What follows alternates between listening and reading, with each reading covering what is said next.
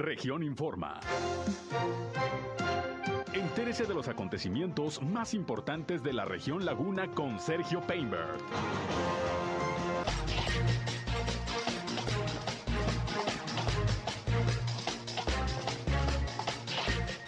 Arranca la vacunación eh, de refuerzo para los adultos de 40 a 49 años en Torreón. Inicia el alcalde de Torreón, Román Alberto Cepeda, la remodelación de centros culturales. Confirma la Fiscalía General del Estado de Coahuila la detención de dos presuntos responsables del homicidio de una joven de 17 años en Viesca. Esto es algo de lo más importante, de lo más relevante que le tengo de noticias, de información aquí en esta segunda emisión de Región Informa. Gracias como siempre por acompañarnos, por estar con nosotros. Son en punto las 13 horas, una de la tarde con tres minutos de este martes. Es martes ya 18 de enero del año 2022. Les saludo como todos los días. Soy Sergio Peinbert. Usted ya me conoce. Acompáñenos, quédense con nosotros. Vamos a la información. El clima.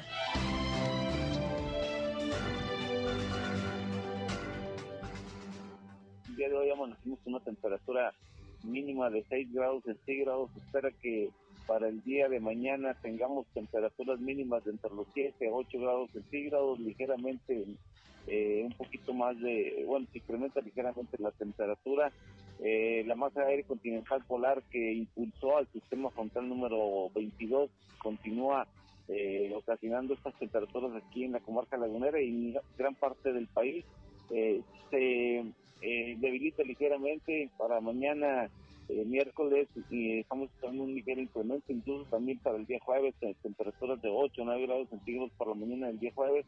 Sin embargo, el día jueves por la noche se vuelve a reforzar este sistema de alta presión, este masa de aire continental polar y vuelve a, ocasionarnos temperaturas frías para el día viernes, sábado y domingo. El fin de semana esperamos un fin de semana eh, frío, pero bueno, ya se lo estaríamos actualizando por ahí del día miércoles o jueves por la por la, por la mañana, perdón. Eh, por lo pronto el día de hoy temperaturas cálidas por la tarde 26 a 27 grados centígrados. El clima.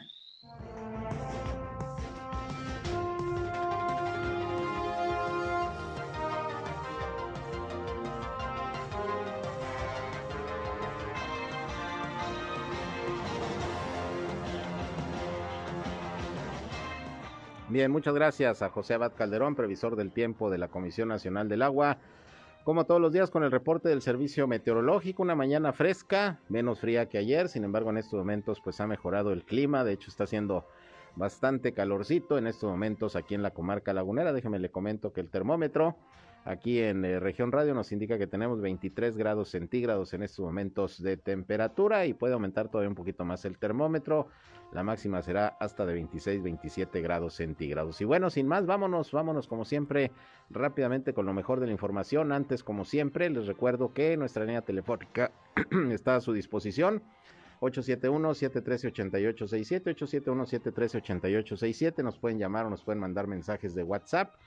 Si tienen sobre todo algún reporte, alguna queja que dar a conocer de una situación que se esté presentando en su comunidad, en su calle, en su colonia, en su ejido, con mucho gusto entren en contacto con nosotros porque queremos ser un enlace entre ustedes y las autoridades en este espacio de mediodía para que los problemas de su comunidad se puedan dar a conocer y sobre todo se puedan resolver. Ahí está nuestra línea telefónica, nos pueden seguir también en redes sociales y medios digitales, estamos en Facebook y en Instagram, en región 103.5 Laguna, gracias a quienes ya nos siguen a través de Facebook Live, en nuestro espacio noticioso. Y yo estoy en Sergio Peinber Noticias, en Facebook, en Twitter, en YouTube, en Instagram y en sergiopeinber.com, mi portal web de información que les invito a visitar. Ahí están también nuestros enlaces para que nos escuchen en nuestras transmisiones de radio. Y sin más, vámonos, vámonos a la información.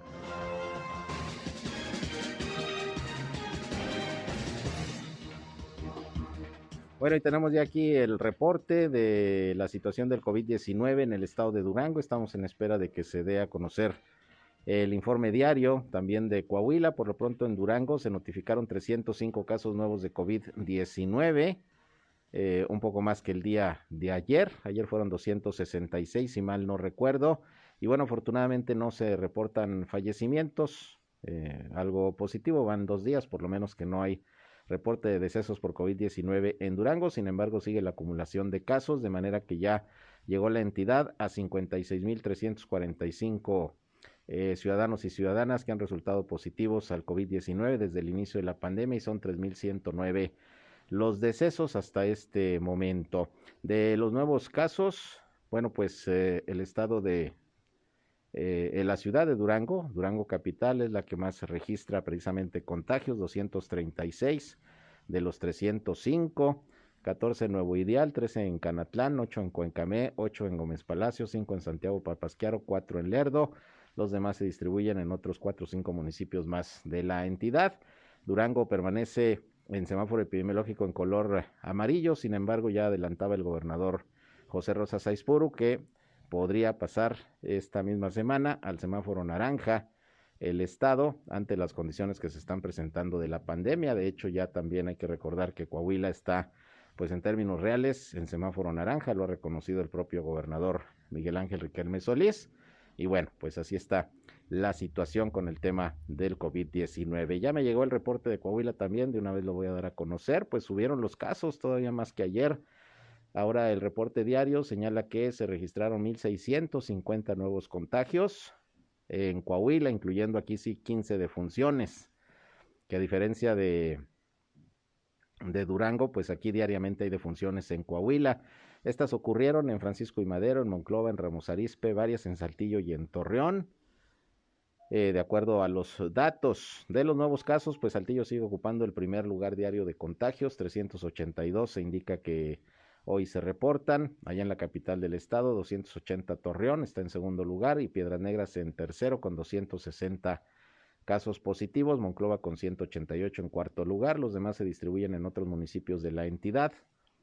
Eh, de donde aparecen también de la Laguna, por ejemplo, San Pedro con 28 casos más, Matamoros con 21, Francisco y Madero con 20, y Viesca vuelve a aparecer con un caso, un caso más de contagio de COVID-19. Ya con estos números, pues ya rebasó Coahuila la cifra de los 120 mil casos positivos desde el inicio de la pandemia, son exactamente 120 mil 637. Aquí se incluyen también 7.962 decesos y sigue subiendo el número de hospitalizados. Eso es lo, lo, lo, grave del caso. No en la misma proporción que los contagios, pero sí, eh, por lo menos del fin de semana, del término de la semana pasada, del viernes a hoy, por lo menos son 100 personas hospitalizadas más entre casos sospechosos y confirmados de COVID-19. De estos 301 eh, pacientes, 109 son de Saltillo, 109 de Torreón, están en números ahí iguales. Torreón y Saltillo, 26 pacientes en Monclova, 25 en Piedras Negras, 20 en San Juan de Sabinas, 11 en Acuña y 1 en Ramos Arispe. Es el reporte al día de hoy, también aquí en Coahuila, del el COVID-19. Y bueno, pues el exhorto a toda la población es a seguirse a seguirse cuidando en la medida de lo posible. Así están las cosas, pues, con los números, las cifras hoy del COVID-19 en ambas entidades que prácticamente están ya en semáforo epidemiológico en color, en color naranja. Bien, eh, y hablando del COVID-19, bueno, pues les recuerdo que hoy arranca la vacunación para los adultos de 40 a 49 años de edad aquí en la ciudad de Torreón, como ya se había eh, anunciado. Van a ser dos sedes de vacunación, nada más un día va a cambiar por cuestiones de logística, según se informó eh, Cintia Cuevas, la titular de programas sociales del bienestar del gobierno federal, de manera que quienes ya vayan a, acudir a su refuerzo de 40 a 49 años, pues eh, se les pide que vayan el día que les toca, principalmente para evitar aglomeraciones el último día. Está habilitada la unidad deportiva eh, y también está el centro comunitario de Peñoles.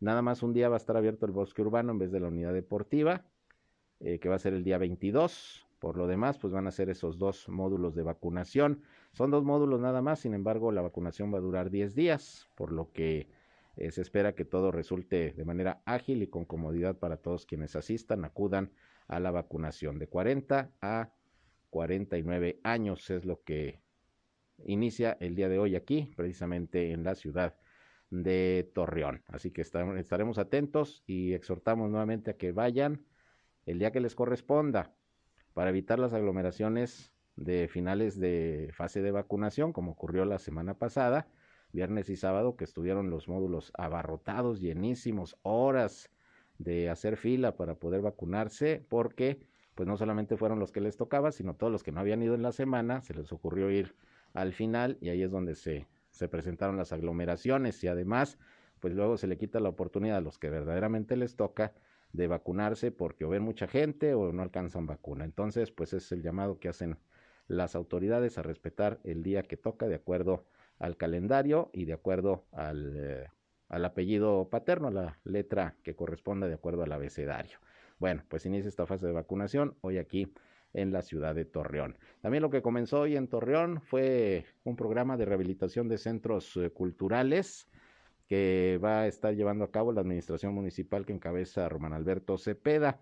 El acto de arranque de estos eh, trabajos, de estos planes de mejoramiento de los espacios culturales, fue ahí en el Museo del Algodón, el tradicional Museo del Algodón, allá en el sector Alianza.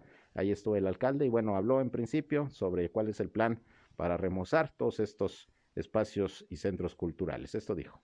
Damos inicio a un proceso que van a ser alrededor de 27 eh, lugares que tienen que ver con el arte y la cultura, que iniciamos la remoción. Y este es el primero, una inversión de cerca de un millón de pesos y vamos a tener 27 durante, durante el primer año. Entonces vamos, eh, en todo va a haber una inversión por alrededor de los 27 millones, 30 millones de pesos en los tres años y este año remoción de todos los centros culturales, de toda la, la, rehabilitación y sobre todo para ya, acompañado de esto, una serie de actividades que ya les dará cuenta, por supuesto, el director de, el director de este tema, de cultura, en donde podremos ya atenderlos para ponerlos en suerte. Yo, eh, uno de los temas que es el principal, seguridad y orden, pero al final va vinculado al tema de la práctica del deporte, la historia y la cultura, eh, eh, en donde de manera itinerante y permanente lo vamos a hacer. Y esto es el primer paso, ese es con el primero que empezamos. Bien, pues ahí lo que comenta el presidente municipal de Torreón, quien dijo que se está pensando en buscar algunas bolsas económicas eh, en el gobierno federal, incluso en organismos internacionales como la ONU, etcétera, que permitan sacar adelante algunos proyectos, por ejemplo, en materia cultural. Dijo que eso se está analizando. También comentó el presidente municipal que esta misma semana deberán quedar pues ya definidos los nombramientos que faltan en algunas áreas de la administración municipal. No se ha nombrado, por ejemplo, en el archivo municipal un responsable, ni en Radio Torreón y algunas otras áreas que dijo, bueno, pues ya se espera que esta misma semana se pueda concluir con eh, los nombramientos, sobre todo de las principales áreas y direcciones de la administración municipal. Igualmente, el viernes se espera concluir con el análisis que se está haciendo de la nómina municipal.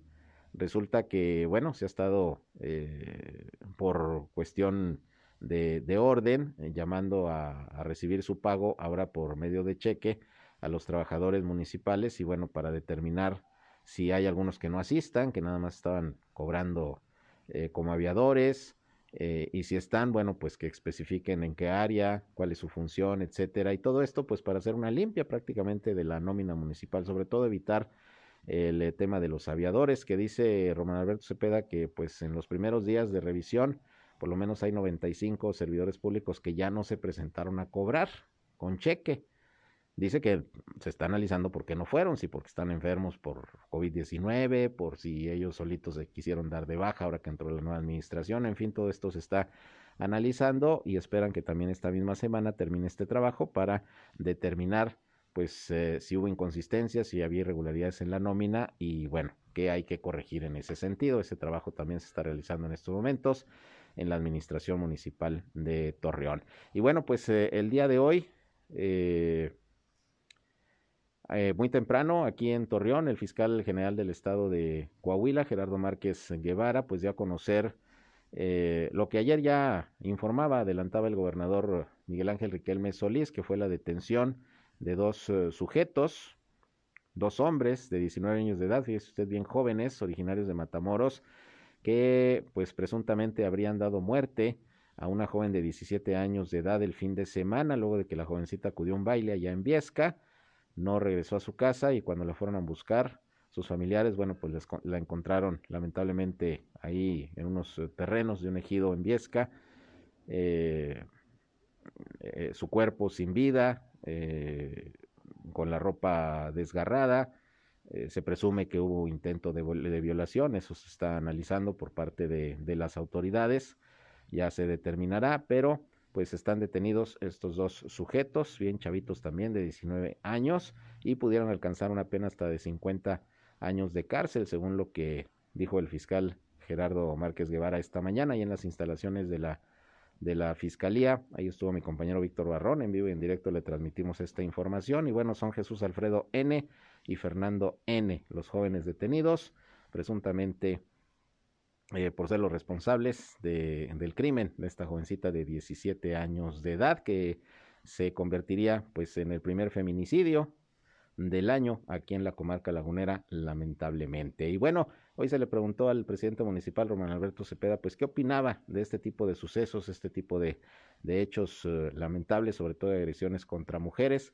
Y esto es lo que comentó el alcalde de Torreón. Es lamentable, es lamentable. Yo creo que la buena, es lamentable lo que ha pasado, lo que acaba de pasar, el suceso que se dio en días pasados en Viesca. Y yo creo que es importante un mensaje de, vincularlo a la educación, vincularlo a la formación. La casa es importante y todo lo demás que tiene que ver con la parte desde la prevención, que va desde el hogar, hasta la parte educativa. No podemos pasar una responsabilidad que nos toca a quienes somos padres de familia, lo que nos toca hacer en casa es importante mandar el mensaje de hacer la formación. Eh, yo creo que es importante no perderla desde el hogar y a, la, parte educativa pues le tocará hacer la parte que a ellos les corresponde. Sin embargo, hacer conciencia de que la buena formación, el vínculo eh, familiar, la familia mononuclear siempre es importante mantenerla y sobre todo el mensaje de unidad en momentos en donde por sí es complejo, ya que eh, lo mencioné en la campaña y hoy desde mi primer día, hace 19 días de la toma de protesta, en el eje transversal de la salud va la atención psicológica. Y esto tiene que ver con temas acompañados como consecuencia de la pandemia y otros temas que tienen que ver con la juventud. No podemos eh, estar atentos a lo que pasa en la casa, estar atentos a lo que pasa en el hogar, en el seno familiar es muy importante y atenderlos a tiempo es más importante todavía. Bien, pues es lo que comenta el presidente municipal, la necesidad de, que se involucre la sociedad, las instituciones para evitar este tipo de fenómenos de violencia contra la mujer, que pues está presente día con día, no solamente en La Laguna, en Coahuila, en Durango, en México, en el mundo. Lamentablemente sigue el problema de la violencia contra las mujeres. Y mire, estamos hablando de este caso de la jovencita de 17 años que fue encontrada muerta el fin de semana, eh, lo que fue el domingo eh, ahí en Viesca, pues eh, sin vida. Ya están detenidos los dos presuntos responsables. Bueno, pero también se informó del hallazgo de una mujer que fue localizada también sin vida en el canal de Sacramento de Gómez Palacio. Y precisamente ya el día de hoy también la Fiscalía General del Estado de Durango informó detalles de, cómo está esta situación. Resulta que la joven fue localizada sin vida y con múltiples huellas de violencia en el canal de Sacramento en Gómez Palacio y era originaria de Torreón. De hecho, se le preguntaba sobre este caso también al fiscal de Coahuila, Gerardo Márquez, y dijo que tenían conocimiento del hecho y que ya estaban trabajando en colaboración con la Fiscalía de Durango para hacer la investigación correspondiente. Pues se trata de una mujer que llevaba el nombre de María Fernanda Rodríguez Ramírez, de 22 años de edad, y bueno, según lo que está informando la Fiscalía, se encontraba, le decía, embarazada. La necropsia de ley practicada al cuerpo de la víctima arrojó como causa de la muerte un traumatismo cráneoencefálico severo, aunque la joven presentó otro tipo de lesiones también en el cuerpo. El vicefiscal en la laguna de Durango, Juan Francisco Ángeles Zapata, confirmó que la femenina tenía varias semanas de gestación. Asimismo, el funcionario indicó que por la información proporcionada por el médico legista descarta la violencia sexual en contra de la joven.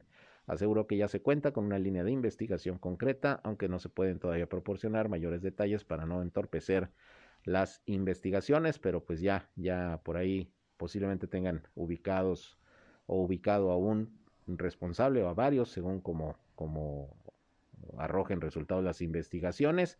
Y bueno, indicó el vicefiscal que debido a las características propias de los hechos y a la forma en la que fue abandonado el cuerpo, sí se va a, tipificar este crimen también como feminicidio, por lo que ya serían dos, entrando el año en la comarca lagunera. Este de Viesca y este también de, de esta mujer que fue encontrada en el canal de Sacramento en Gómez Palacio. Habrá que ver, según las investigaciones, si ahí le quitaron la vida, si se la quitaron en Torreón, porque ella era de Torreón y la fueron a abandonar el cuerpo del otro lado del NASAS. En fin, pues ya todo eso se arrojará con investigación, pero por lo menos también se va a tipificar este caso como feminicidio eh, aquí en la comarca lagunera. Estaremos pendientes y les estaremos informando. Vamos a una pausa y regresamos con más. Son las 13 horas, la una con 22.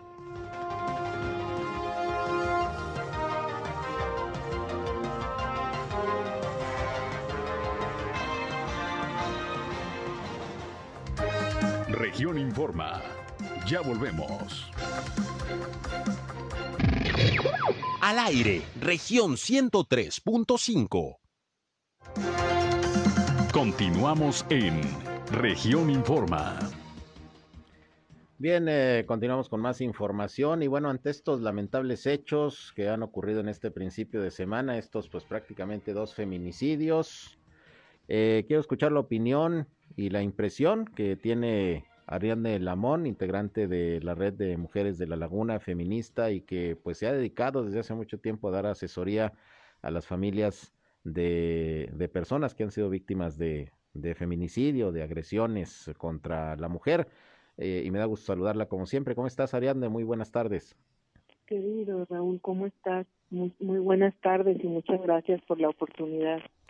Eh, pues, ¿qué te parece esta información de los hechos de los que acabamos de informar hace unos momentos? De hecho, desde esta mañana, el eh, asesinato de esta jovencita de 17 años de edad allá en Viesca y el hallazgo ayer de, de otra mujer joven, 22 años, que estaba embarazada.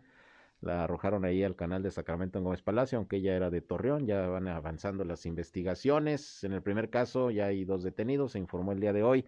Pero ¿qué está pasando? Está empezando el año y ya tenemos estos casos eh, lamentables, Ariadne. ¿Cómo ven la situación ustedes? Sí, mira, antes de responder a tu amable pregunta, quisiera precisar que ahora ya no estoy en ese grupo que mencionaste, ahora estoy en INCIDESEM. Ah, es cierto, tienes razón, sí. Uh -huh. sí. Con todo gusto respondo, mira, pues estamos viendo que se siguen repitiendo los feminicidios una y otra vez porque las condiciones que los provocan pues están intocadas, esas no se han cambiado. Entonces eso quiere decir que vamos a seguir viendo lamentablemente asesinatos por audio de mujeres, que no son lo mismo que un homicidio, ¿verdad? El, el otro día platicaba yo con otro reportero y me decía él que pues todas las muertes de mujeres deberían de ser catalogadas como feminicidios y yo le decía que no, porque el homicidio tutela la vida de las personas, pero el feminicidio tutela, además de la vida, la dignidad de las mujeres. Y se centra en este tipo de asesinatos que van justamente a lesionar la dignidad de las mujeres. Y tienen que ser investigados así porque así lo dice el protocolo, que toda muerte violenta de mujer tiene que ser investigada desde un principio como feminicidio y hasta que se sepa que no es feminicidio puede continuar la investigación como un homicidio. ¿Qué lo provoca? ¿Qué, qué provoca estas causas? Pues primero, que si fueron asesinadas por su pareja, casi siempre las parejas las asesinan cuando ellas anuncian que los van a dejar o cuando ellas anuncian que van a salir a trabajar. Cuando ellas dicen que van a hacer algo que su pareja no aprueba, es cuando las asesinan. Porque finalmente el que asesina a una mujer por razones de género es alguien que se siente dueño de esa mujer, se siente dueño de su cuerpo, de su vida, y siente que o es de él o de nadie. Y pues, desgraciadamente, los dos estados, tanto Durango como Torreón, han tenido procesos de alerta de género que tampoco ayudan a que dejen de haber este tipo de muerte. Y sí es importante señalar que del lado de Durango, su alerta de género desde 2017 y que pues ahí sí vemos que también es el Estado quien está fallando porque en cuatro años que tienen declarada la alerta de género todavía no pueden remontar esa situación. Y no se remonta porque no han podido hacer lo que se les dijo que hicieran, lo que se les dijo que corrigieran, lo que en el estado de Coahuila sí ocurrió en la mayoría de los puntos, porque también hubo puntos que quedaron inconclusos, pero la mayoría de los puntos sí se logró en Coahuila y por eso a Coahuila no le declararon la alerta de género. Pero entonces, ¿por qué siguen muriendo las mujeres? Pues porque los hombres siguen sintiendo que pueden tomar esas decisiones, porque hay una cierta, un cierto margen de impunidad que es lo que les permite pensar pues que puede suceder y que la posibilidad de que esté libre también es una posibilidad. Tenemos que estar libre el asesino de una mujer que asesinaron el año pasado en diciembre en el cañón de la Cruz de Jimulco sigue libre después de un año. Ni siquiera se le ha molestado. Entonces, así como eso, están viendo las personas que están pensando, dándole vueltas a la idea de acabar con la vida de una mujer, que hay gente que está libre, pues por eso también se animan por la impunidad. Y por otro lado, también es la ciudadanía quien tendría que ponerse las pilas y ponerse a pensar que las mujeres que están muriendo en feminicidio, casi todas jóvenes, casi todas con los mejores años de su vida por delante, Claro, una situación muy complicada. Yo te preguntaría entonces, digo, ya adelantas que dices que pues prácticamente hay impunidad y la autoridad ha fallado, por lo menos en el castigo a este tipo de, hechos, pero ¿qué pasa? Porque finalmente hay estructura de gobierno, hay centros de justicia para la mujer, hay institutos municipales de la mujer. Eh, y, eh, ¿Qué está pasando entonces? Eh, ¿De qué han servido estas instancias? ¿Qué se tendría que hacer? ¿Qué estructura de gobierno tendría que haber para atender de manera más eficaz a la sociedad eh, para evitar este tipo de hechos, Ariadne? Yo creo que la estructura está bien, no es la estructura lo que está fallando. Más bien debería de verse qué tantos recursos se les está destinando a esas estructuras que tú has mencionado, institutos municipales, son muy importantes porque son a los que les toca la prevención del problema. Y si no hay prevención o la prevención es deficiente, pues por eso estamos viendo estos resultados. Ahora, no solo le toca a estas estructuras, por ejemplo, deberíamos de pensar también en la Secretaría de Educación Pública, que tiene la responsabilidad y la tendría que asumir de educar en igualdad, desde que son chiquitos, desde el jardín de niños, cuando los reciben, en igualdad entre hombres y mujeres. Tendría que haber cursos que se les diera a los niños desde jardín de niños, pero también en primaria, también en secundaria, también en preparatoria, para que vayan pensando las niñas no sentirse inferiores a los niños y los niños desde chiquititos no sentir que ellos son los que pueden, son los fuertes, son los capaces. Incluso las niñas de secundaria, por ejemplo, ven como muy normal que los que saben de matemáticas sean los hombres, cuando eso pues no debería de ser así. Entonces la Secretaría de Educación Pública, que nunca la mencionamos o rara vez se le menciona con respecto al tema, también tiene una gran responsabilidad los recursos económicos que se les destinen al Centro de Justicia y al Instituto Municipal, a todos los institutos en el Estado, son básicos los, los recursos porque se necesitan para contratar personal especializado que no esté también, ahora que menciono al personal, cambiando cada vez que hay cambio de gobierno, sino que estén profesionalizados y que sean gente que está ahí ya con la experiencia para que puedan hacer bien su trabajo, pero además que también sean monitoreados, y la ciudadanía tendría que asumir eso, esa responsabilidad de monitorear en qué se gasta nuestro dinero, el dinero público, qué destino se le da, pero también cómo están actuando, cómo están levantando las investigaciones, cómo están integrando carpetas, si están de verdad investigando con perspectiva de género y cómo se juzga una vez que ya se judicializa la carpeta y llega con los jueces, cómo están juzgando, si lo hacen con perspectiva de género o no. Todas estas cosas serían coadyuvantes para que el fenómeno se disminuyera, pero sobre todo que también los hombres se pregunten, Raúl, ¿por qué? ¿Por qué tiene que ser así? ¿Por qué tienen que asesinar a la otra parte de la humanidad? ¿Por qué no asumir que las mujeres se pertenecen a sí mismas, que no son de nadie, son de ellas? Y que entonces, pues nadie tendría que tener y sentirse con el derecho de acabar con su vida. Pero además también exigirle al Estado que tengamos un clima de paz, porque cuando empiezan los problemas con, digamos, la delincuencia organizada, también aumentan las muertes violentas de mujeres y también aumentan los feminicidios en un contexto de crimen organizado. Que a veces la gente dice, no, pues como ya no hay balaceras, ya no existe eso. Y yo no estaría tan segura. Más bien la percepción de paz es un poco irreal.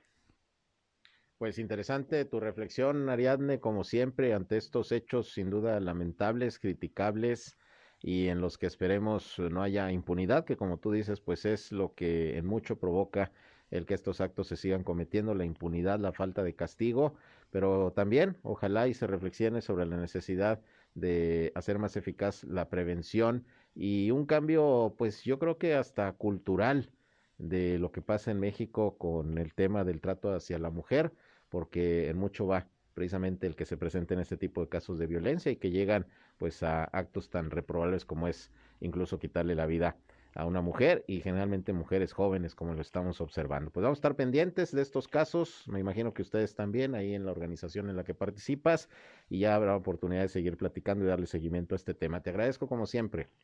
Muchas gracias, un abrazo. Gracias, igualmente. Ariadne Lamont de Incide FEM, esta organización defensora precisamente de las mujeres, de los derechos de las mujeres que combate la violencia contra la mujer. Y bueno, pues era interesante escuchar su punto de vista en estos momentos en que le estamos dando cuenta a usted, nada más en los últimos dos, tres días, de dos casos de mujeres a las que les quitaron la vida. Y en el que toca a Viesca, esta jovencita de 17 años, por lo menos, por lo menos ya hay detenida, eh, detenidas dos personas, dos jóvenes también que, pues mire usted, si resultan ser los responsables, pues echaron a perder su vida, como, como la de esta jovencita que, que presuntamente asesinaron. Así las cosas, pues, con estos temas. Vámonos a otros asuntos. Fíjese que la Dirección Municipal de Ecología allá en Gómez Palacio está, pues, dando algunas recomendaciones sobre la manera correcta de hacer la poda de los árboles, porque generalmente a principios de año, pues, mucha gente se pone a podar sus arbolitos eh, en esta temporada. Y bueno, pues eh, no es tan fácil, ¿eh? No nada más agarrar las tijeras y, cortar, hay que tener cuidado y hay que tener eh, cierta habilidad para ello, para no dañar de más a los arbolitos. Eh, y la Dirección de Medio Ambiente precisamente comparte algunos métodos para que esta práctica realmente beneficie a los arbolitos y obviamente a los ciudadanos. Uno de los métodos es el adelgazamiento de la copa, que consiste en el corte selectivo de ramas para mejorar la penetración de la luz y la circulación del aire en la copa. El objetivo de esta práctica es conservar o desarrollar la estructura y la forma del árbol. En este caso no se debe cortar, fíjese usted, no se debe cortar más de la cuarta parte de la copa viva en una sola operación. También existe el método de elevación de copa, que es cortar las ramas de la parte inferior de un árbol a fin de dejar espacio para peatones, vehículos, edificios o servicios, etcétera. Después de la poda, la relación entre el follaje vivo y la altura del árbol debe ser cuando menos de dos tercios. También se lleva a cabo la reducción de la copa, que es una poda que se emplea para disminuir la misma y que se usa sobre todo cuando un árbol rebasa el espacio asignado. Este último método retarda la fecha de la siguiente poda y minimiza la tensión del árbol. Mediante la poda adecuada de los árboles, aplicando estos métodos, en cada caso se puede propiciar su sano crecimiento y con ello contribuir al cuidado y preservación del medio ambiente. Por eso le digo que no nada más es agarrar las tijeras o contratar un jardinero ahí y órale, córtale al árbol y pódalo. No, no, no, no, hay que tener mucho cuidado con el arbolito para, para que realmente la poda sea benéfica. Y mucho cuidado también al realizar este trabajo, no cualquiera lo puede hacer, se utilizan tijeras y puede haber, si no se le sabe, algún accidente. Pues son algunas recomendaciones de la Dirección de Ecología y Medio Ambiente allá en Gómez Palacio para los que vayan a entrar en en el proceso de poda de los árboles en esta temporada. Vamos a una pausa y regresamos.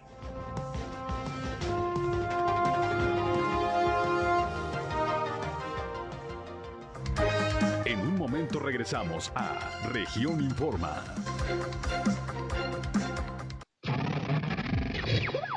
Somos Región Radio 103.5.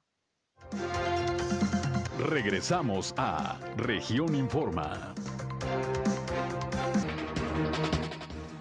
Bien, continuamos con más información y bueno, siguiendo con algunas eh, notas, déjeme le comento que Francisco Saracho, quien es el director de Obras Públicas del Ayuntamiento de, de Torreón, informó que bueno, se están haciendo algunos preparativos para lo que es el posible regreso a clases ya presenciales el 24 de enero, aunque todavía está en veremos, por lo, menos, por lo menos en Torreón y en Saltillo, ayer en la reunión del subcomité de salud que encabezó el gobernador, dijo que en otros, eh, en otros municipios de la entidad eh, parece que no hay mayor inconveniente en que se pueda regresar ya a las clases presenciales a partir del día 24 de enero. Ya que así se regresó a las clases de manera virtual, se iba a regresar este pasado lunes, eh, siempre no, por la cuestión de la de la pandemia, el número de contagios que va en aumento.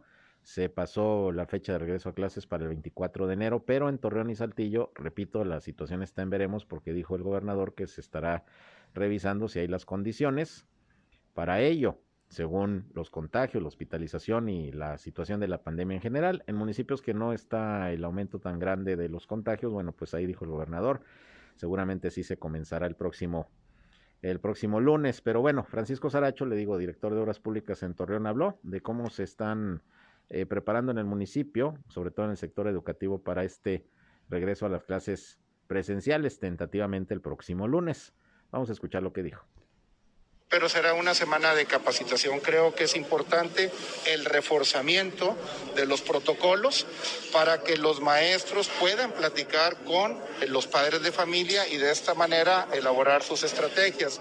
Y por otra de otra forma también, aquellas escuelas que iban a, regresar, que las hemos rehabilitado durante estas últimas dos semanas, que son alrededor de 329, se le va a dar por, eh, por primera ocasión estos protocolos. Es de acuerdo al número de maestros que en ese momento frente a grupo pudieran dar positivos o que estuvieran en recuperación. Hay en algunos sectores donde definitivamente, bueno, pues no, no hay ningún maestro que haya o que esté en este momento dando positivo. Durante esta semana, inclusive, que son las capacitaciones que estamos llevando a cabo, pues yo creo evaluar, sacar el, el registro de cuáles son las escuelas donde presentan maestros frente al grupo con la mayor incidencia y de ahí se, irán tomando eh, las decisiones. Entonces sería esas decisiones se tomarían ya el fin de también, el, los el personal manual, el, la intendente, todos son importantes dentro de la escuela, por eso pues habrá, habrá de estar con distintos parámetros para poder tomar una decisión. Bien, pues ahí tiene usted lo que dice el secretario de Educación. Safis, dije, director de Obras Públicas de Torreón, es el secretario de Educación Francisco Saracho.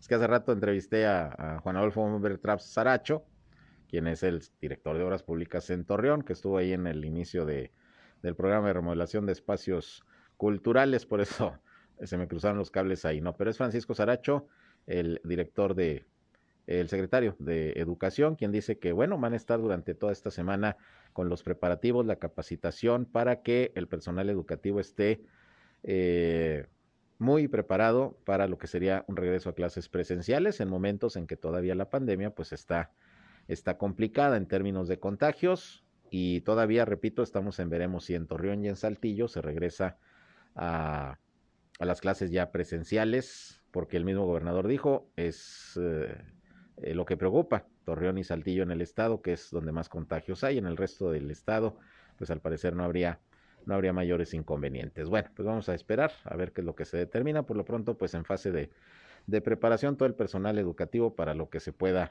lo que se pueda ofrecer ya de un regreso a las clases, que muchos estudiantes seguramente pues ya les anda regresar a sus escuelas, sin embargo, pues la situación de la pandemia no lo ha permitido mm, todavía. Esa es la, la situación. Bueno, tengo audio de lo que dijo el fiscal de Coahuila esta mañana, Gerardo Márquez Guevara, en el marco de la rueda de prensa que dio muy temprano a las 8 de la mañana para dar a conocer la detención de estos dos sujetos, estos dos jóvenes de 19 años de edad que precisamente son los presuntos responsables de haber, haber dado muerte a esta joven de 17 años el fin de semana allá Viesca. Vamos a escuchar lo que propiamente dijo el fiscal. Ahí estuvo mi compañero Víctor Barrón desde muy temprano. De hecho, nos transmitió en vivo y en directo la rueda de prensa. Aquí tengo un extracto de lo dicho por el fiscal Gerardo Márquez.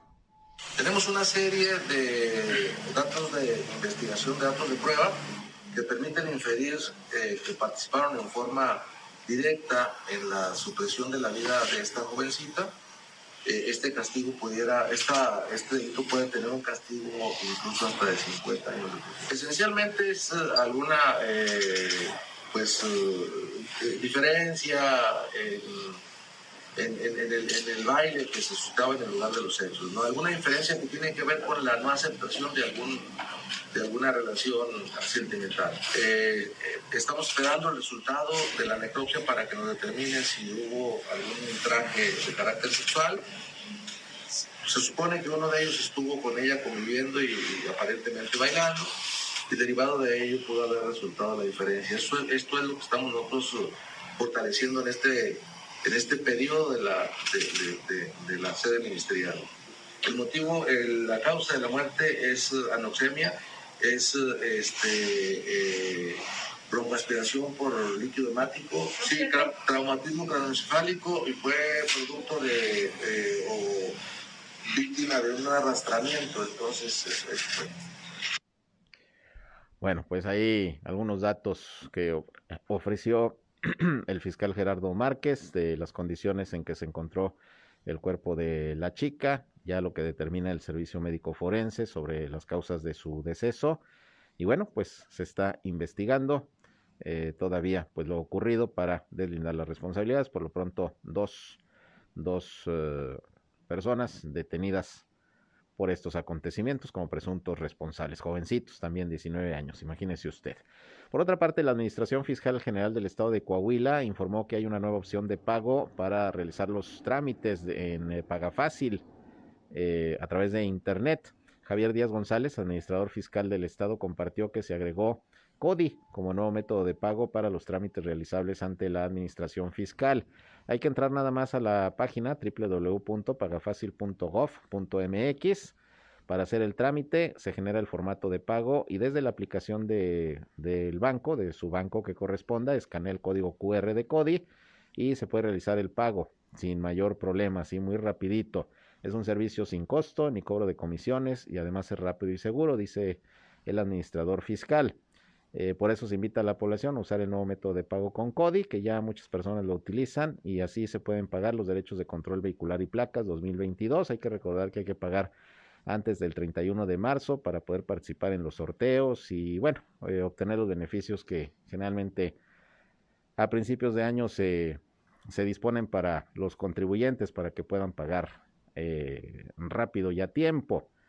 Eh, el administrador, eh, administración fiscal también cuenta con asistencia fiscal llamando al 070 o enviando un mensaje al asistente inteligente de Facebook Messenger, que es arroba ADM, de administración ADM, fiscal COA, hasta la H de Coahuila, C-O-A-H, ADM, fiscal C-O-A-H, admin, ad, Administración Fiscal de Coahuila. Bueno, así está, así lo va a encontrar ahí en, Facebook. Yo creo que no va a tener problema. O pueden enviar un WhatsApp también al 844-539-4345 para realizar los trámites y recibir atención personalizada. Así que ya pueden utilizar el CODI para hacer sus pagos a través de Internet en la, administrador, en la administración fiscal de del estado de Coahuila para pagar sobre todo los derechos vehiculares. Por otra parte, allá en la laguna de Durango, con el fin de capacitar en materia de comercio digital a los emprendedores y negocios de la región lagunera duranguense, la Secretaría de Desarrollo Económico está invitando a participar también en un diplomado de ventas digitales a partir del 29 de enero. Es que ahora todo es digital, mire, los pagos, de derechos vehiculares, pues se pueden hacer digitales. Y también, pues aquí se está invitando un diplomado para vender de manera digital, que es lo de hoy también ya la, la verdad. Y con la pandemia, pues nos ha dejado mucha enseñanza y aprendizaje en torno a, a los medios digitales. Andrea Tinoco, que es la directora de Desarrollo Económico en la Laguna de Durango, destacó que el diplomado es gratuito y forma parte del programa Consume Durango. Va a ser, para los que estén interesados, va a ser los sábados a partir del 29 de enero de 10 de la mañana a 1 de la tarde y tiene como finalidad capacitar digitalmente a los participantes para que amplíen sus canales de venta e incrementen sus ganancias. Así que si usted tiene un negocito y no le ha entrado a lo digital, a las ventas por internet, no ha puesto a disposición de la red sus productos, bueno, pues aquí le pueden decir cómo, aprovechenlo. Es gratuito este diplomado en ventas digitales. Repito, a partir del 29 de enero eh, es una invitación que está haciendo la Dirección de Desarrollo Económico del Gobierno del Estado de Durango. ¿Qué temas se van a abordar ahí? Pues estrategias de venta digital, redes sociales, pauta digital, estrategia de contenidos, e-commerce y medición. Y el diplomado va a ser impartido por módulos y las personas que estén interesadas nada más tienen que registrarse y apartar su lugar. Ahí viene una dirección que, que pueden buscar ahí en la página también de la Secretaría de Desarrollo Económico de Durango para que si están interesados puedan acceder a este diplomado gratuito de ventas digitales que bueno pues también también es lo de hoy bien pues ahí está la invitación Con esto nos vamos. Gracias por su atención. Ah, tengo a Mariano Cerna en la línea, ya contestó. Bueno, rapidito vamos a, a pasar con él, ya que tuvo la amabilidad de reportarse con nosotros. ¿Cómo estás, Mariano? Gracias por contestarnos la llamada. Muy bien, Sergio, ¿tú cómo estás? Buenas tardes. No, pues te llamaba porque tenías rueda de prensa ahorita. Platícanos de qué se trató. Ah, mira, sí, una rueda de prensa muy importante.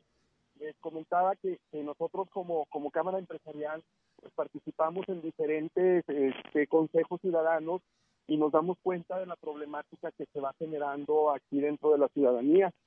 Y una vez parte de esa problemática que hemos visto y que hemos visto cómo se ha ido incrementando es el consumo o la adicción a las drogas. Entonces ya, ya visto esto, pues nos, nos, nos coordinamos con el teniente Adelaido Flores de la Secretaría de Seguridad Pública del Gobierno del Estado y eh, con los lineamientos que marcan desde el Gobierno del Estado y buscamos a una institución que se encarga de la rehabilitación de drogadictos, de drogadictos y alcoholismo. Entonces, uno de nuestros afiliados, que es la cadena comercial Oxxo, que es especialmente responsable, Sí. se une a este un redondeo para que todo lo que se junte durante estos tres primeros meses se destine a este centro de rehabilitación de drogadictos y alcohólicos que se llama Luz de Vida.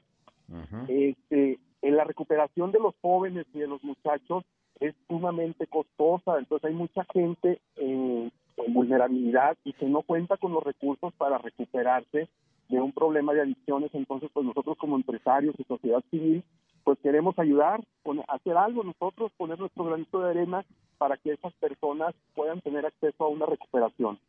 No, pues importante, fíjate, porque apenas ayer informaba que el Centro de Integración Juvenil calcula que ha aumentado, por ejemplo, el consumo del cristal entre los jóvenes hasta en un 65% en eh, los últimos eh, años. Entonces, pues es una situación que hay que observar y qué bueno que a través de estas medidas, pues se puede por lo menos atender a quienes caen en las garras de, de las drogas, ¿no?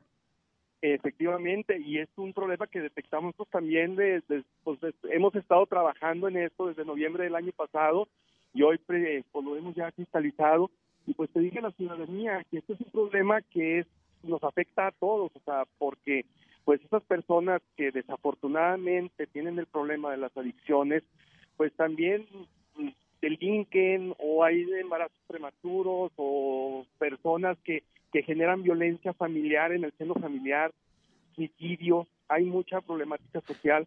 Entonces pedirle a la ciudadanía que se sume, que redondee cuando vaya a las tiendas comerciales, Oxxo, pues que sí acceda al redondeo, porque van a hacer mucho bien a muchas personas. Muy bien, pues importante sin duda el anuncio que se hizo. Entonces, todo lo que se recolecte con el redondeo en los OXO, desde ahorita en tres meses, va para este centro de rehabilitación, ¿verdad? Efectivamente, así es. Y le hago el llamado a la ciudadanía que se sume a este redondeo. Van a hacer mucho bien. Muy bien, pues te agradezco eh, que te hayas reportado. Gracias, Mariano, por contestarnos siempre. Sí, a ti, Sergio, gracias a ti. Un saludo a tu público. Igualmente, gracias, buenas tardes. Mariano Serna, presidente de la Cámara de Comercio de Torreón, pues ahí tiene usted, fue la información que hace unos momentos, a la una de la tarde estaba programada la rueda de prensa, por eso le estábamos marcando un ratito después a, a, a Mariano, me imagino que todo está ocupado, pero se reporta, ahí está la nota para que colabore, es por un buen fin el redondeo que hoy se determinó para este centro de rehabilitación que atiende a personas que caen en las garras de las drogas. Bien, ahora sí nos vamos, gracias. A las 19 horas estamos nuevamente con ustedes. Buenas tardes.